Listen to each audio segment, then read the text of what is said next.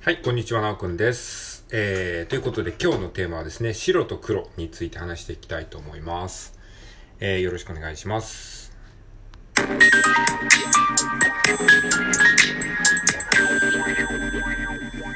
はい、改めましてこんにちは。本日は2023年の8月の2日水曜日でございます。あ、今ね、ちょっとカレンダーをまだ変えてないことに気づきましたので、ちょっとカレンダーをね、8月にしましょう。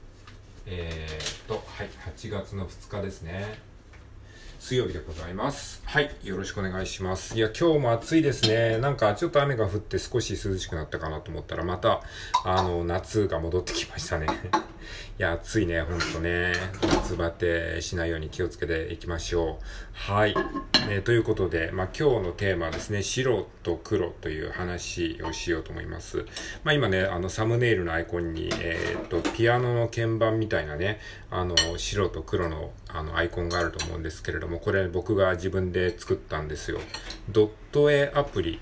ピクセルアートとも言いますけど、ドット絵ってわかりますかね？あの、ファミコンとか、えー、昔のゲームで使われていたあの、えー、点々で、えー、表現する、え絵の手法ですね。ドット絵って言うんですけれども、まあ今ではピクセルアートっていう方が一般的なんですかね。はい、えー、そういったね、あの、ドット絵がで僕結構好きなんですよね。で、急になんかふとドット絵描きたいなって思い立って、なんかね、アプリをいろいろ探してね、ドット絵の8ビットペインターっていうね、アプリ、まあいろいろあるんですけれども、あの、まあたまたま目についてアプリをダウンロード、えー、してインストールしてですね、そのアプリで、あの、ドット絵を作ったんですよ。で、それがあの、今の鍵盤ですね。で、まあ、ドット絵ってねあの結構ね難しいんですよ。あのまあ、キャンバスサイズっていうのがいろいろあるんですけれども 16×16 とか 24×24、34×32×32 みたいな感じで、あのまあ、まあいろんな大きさで作れるんですけども、あんまり大きすぎるとちょっと難しいし、あの表現がね、難しいので、まず最初にちょっと慣れるために、一番ちっちゃいね、その、そのアプリでできる一番ちっちゃいサイズの 16×16 のえー、マス目でやったんですよ。で、本当にね、マス目の数が少なければ少ないほど簡単かっていうと、逆に難しくなる部分もあって、ね、その、一一つのドットで全然また違った絵に見えてしまうっていうね、そういう難しさがあるんですよ。で、あと色の使い方もね、すごい難しいので、だからもう色もね、制限して、もう黒だけ、つまり黒と白の2色だけで、えー、2色だけ、かつ 16×16 でって、まあ、そういう制限の中で作ったドット絵の一つが今、サムネにあるやつですね。で、それをね、作りながら、僕ね、気づいたんですけど、僕ね、こういう白と黒のコントラストのデザインがね、すごいね、好きなんだなっていう風にね、あの、そのドット絵を描いて気づいたんですよ。白と黒のコントラストってまさに今サムネにあるような白と黒だけで表現された世界なんですよ。こういうデザインってね、結構ね、あるんですよ。まあ、この、あの、ドット絵自体もそうなんですけれども、ピアノっていうものもそうなんですよね。ピアノって白鍵と黒鍵じゃないですか。この白と黒だけで表現されたこのデザイン。ピアノってすごい、あの、美しいですよね。で、ピアノ自体も黒い、そのボディじゃないですか。ボディも黒だし、でそこに白鍵があって、白という、えー、コントラスト白と黒に対す黒に対するコントラストの強い白っていう色があってなんかもうデザインとしてめっちゃ洗練されてますよね。っていう感じのものだったりとかあとね僕漫画を描くんですけれども漫画も白と黒なんですよね、まあ、最近の漫画はねいろいろとこうグレーとかですねあのトーンとか使われたりして、まあ、白と黒のこうなんか中間色みたいなのがありますけど僕はね漫画はねあの結構ね、そのレトロな漫画、古い漫画みたいな感じで、もう白と黒がきっぱりと、きっかりとこうなんか分かれてる漫画が好きなんですよ。まあそれこそ手塚治虫の初期の漫画みたいな感じの、もう白と黒しかないみたいな、そういう漫画が好きですね。あ、まあ、えー、最近で言うと、最近って言ってもあれですけど、まあドラゴンボールですね。鳥山明先生の絵っていうのは、基本的にトーンとか使わずに、もう白と黒で、あの、かっきり分けてるんですよね。ああいう漫画がめちゃくちゃ好きですね。でそれもやっぱりなんでかって言ったらやっぱり白と黒っていうそのコントラストのはっきりとしたデザインが好きなんだなっていうことにまあ今ねちょっとあの言語化できるようになったんですよね。なんで僕鳥山先生の絵が好きなのかっていうとそういうところなんですよ。もう基本的に白と黒だけで表現した、え世界観なんですね。もうすごくデザイン的なんですよね。であとはねあの白と黒で言えばあの楽譜ねあの、五線譜。僕五線譜に音符を書くのもすごい好きなんですけども、なんかあれもね、僕ね、そのデザインとしてすごい好きなんですよね。それもなんでかって言ったら、やっぱり白と黒というね、そういうなんかその白と黒の、えー、2色だけで表現されたあのデザインだからなんですよね。そういう、そういうものが僕好きなんだっていうことにね、やっとこうなんか気づけたんですよね。白と黒。例えばね、まあ、キャラクターで言ったらね、スヌーピーとかね、ミッキーマウス、初期のミッキーマウスとかも、あれも白と黒のデザインなんですよね。スヌーピーとか、皆さんもね、パッと思い浮かぶと思うんですけれども、あの耳がね、真っ黒で、鼻が黒くて、みたいな。で、全身、中身は白くて、みたいな。これも白と黒のデザイン。で、初期のミッキーマウスとかも、あれもなんか黒、黒がすごい大きいですよね。耳が黒くなってて、鼻が黒くなって、スヌーピーとミッキーマウスってなんかデザイン的に似てますよね。なんかあれもなんか人の心を捉える普遍的なデザインなのかなとか思ったりしましたけどね。なんかそういう、そういうなんかね、白と黒が、え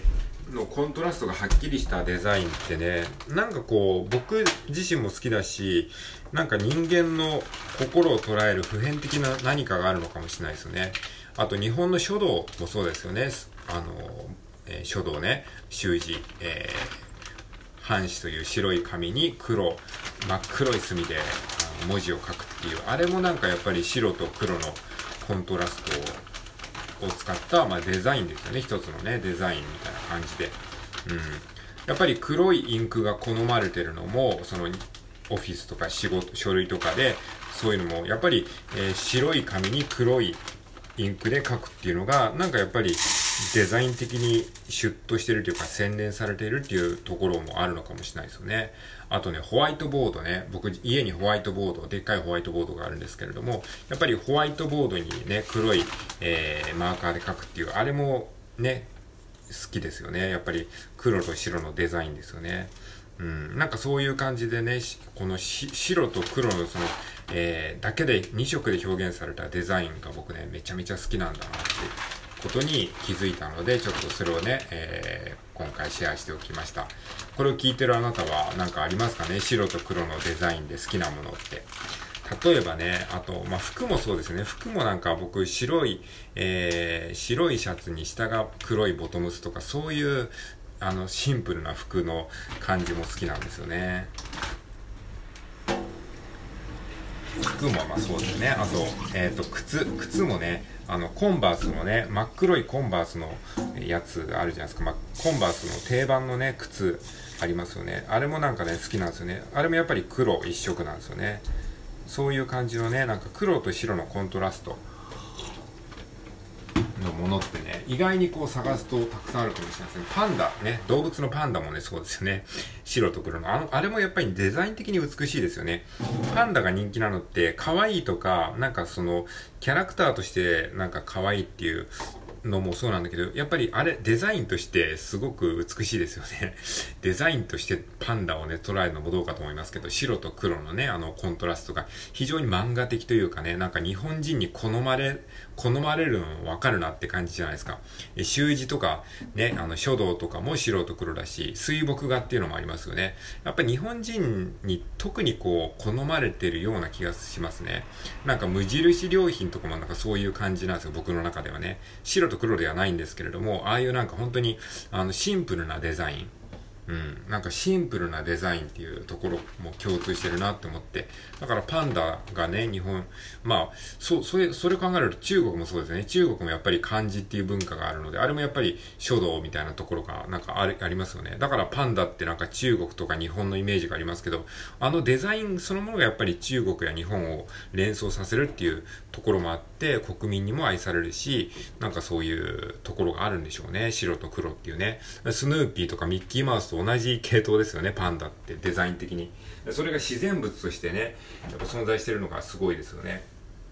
まあ、むしろミッキーマウスとかスヌーピーっていうのはその自然の、えー、自然の生き物から、えー、インスパイアされてデザインされたものかもしれないんですけれどもね。そうやって考えると面白いですよね。ピアノとかパンダとか、えー、習字、お習字、えー、書道とか、えー、漫画、日本のね、漫画とかですね、その黒と白のきっぱりとしたね、コントラストのものって、まあ探せばね、まだまだたくさんあるかもしれない。今思いつかないだけで。うん。五線譜、そうでしょ？五線譜、楽譜でしょ？えー、あと何ですかね？えー、っと、白と黒、ホワイトボードでしょ？うん、オセロ、オセロもそうですね。オセロもなんか白と黒のコントラストがね、美しいですよね。デザインとしてね。なんかそういうなんか白と黒のね、えー、コントラストによるデザインが僕はね、好きなんだなっていうことに気づいたのでね、ちょっとそういったことを話してみました。うん。あとなんだろうね。今、今パッと思いつかないんだけど、多分この収録終わった後に、ああ、そうだ、これだっていうのがね、多分思いつくんですよ。毎回ね、収録終わった後にね、収録中はね、なんか、いいアイデアが思いつかないんだけど、収録終わってしばらくした後に、あ、これを言いたかったんだみたいなことがね、思いついてね、うわ、撮り直したいなって思うことがね、しょっちゅうあるんですけども、うん、なんか今回もそれが起こりそうな気がしますね。白と黒のコントラストといえばこれだよねっていうね、なんか、ああ、そうそうってみんなが納得しうるような、なんかもっとなんか、あの、いい例がね、ありそうな気がしてるんだけど、なんか今思い浮かばないですね。なんかありますか？ありますか？って言ってもね、これ聞いてるあなたの声は僕に届かないですからね。はい。まあそういう感じでね、あの、白と黒のコントラスト、のあるものが好きだし、まあこれを聞いてる人の中にもね、あ、わかるっていう人ももしかしたらいてくれるかもしれないので、まあそういう風に思ってる方はですね、ぜひ今日一日、えー、白と黒のコントラストのあるデザインっていうものを意識しながらね、過ごしてみると、なんかいろんなものが、あの、見つかるかもしれないですね。はい。えー、ということで、今日はですね、白と黒のコントラストのあるものが僕は好きなんだよっていう話をお話ししました。はい。えー、聞いてくれてありがとうございます。じゃあ今日も良い一日を。